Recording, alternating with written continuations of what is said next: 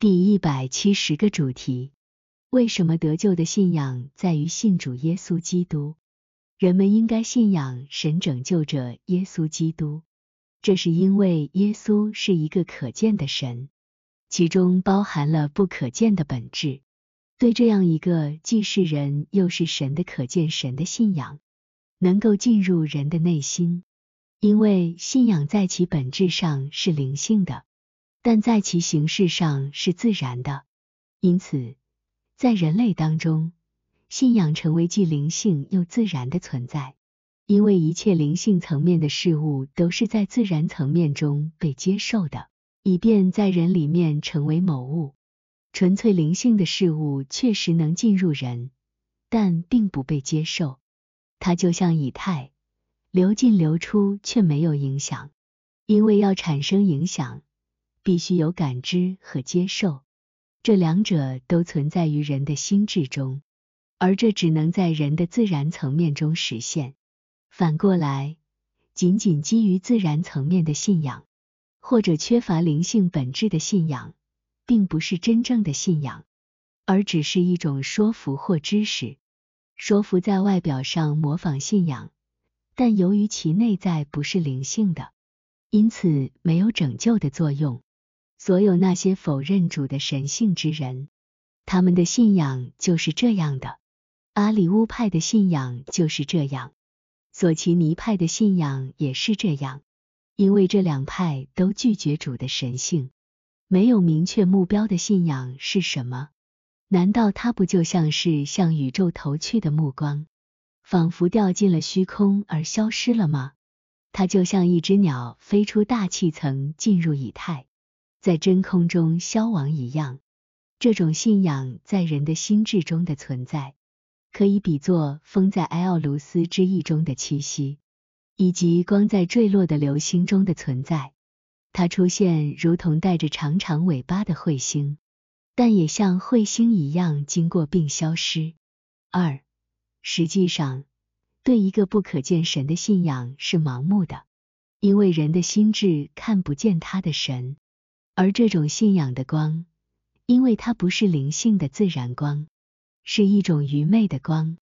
这种光就像萤火虫的光，或者像夜晚沼泽中或硫磺地面上的光，和腐烂木头中的光一样。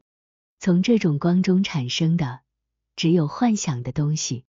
在幻想中，人们相信表象好像是真实的，但实际上并不是。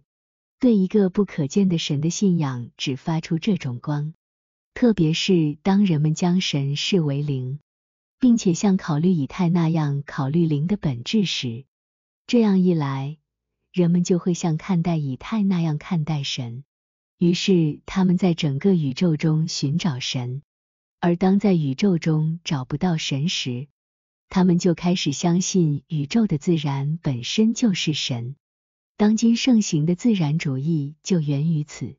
难道主没有说过，从来没有人听见过父的声音，也没有见过他的形象吗？约翰福音五章三十七节。还有，难道不是说，从来没有人看见神，除了父怀里的独生子将他显明出来吗？约翰福音一章十八节。从来没有人看见过父。除了与父同在的那位，他见过父。约翰福音六章四十六节。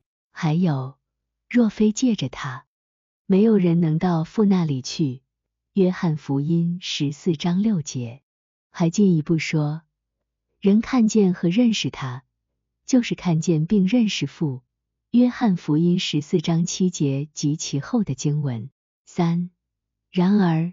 对主神拯救者的信仰是不同的，因为他既是神又是人，可以被接近和在思想中看见，所以这种信仰不是无确定对象的，而是有一个明确的起点和终点。一旦被接受，就会持续存在。就像当某人见过皇帝或国王，每当他回想起来，他们的形象就会再次出现。这种信仰的视觉就像是看到一朵白云，云中有一位天使邀请人来到他那里，使他能被提升到天堂。因此，主对那些对他有信仰的人显现，他靠近每一个认识和承认他的人。这是通过了解并遵行他的诫命来实现的。这些诫命包括避恶与行善。最终，主来到他的家中，并与他内在的父一起住在那里。正如约翰福音中耶稣说：“有了我的命令又遵守的，这人就是爱我的。爱我的闭门，我父爱他，我也要爱他，并且要向他显现，并且我们要到他那里去，与他同住。”约翰福音十四章二十一和二十三节，这些话是在主的十二使徒在场的情况下写下的。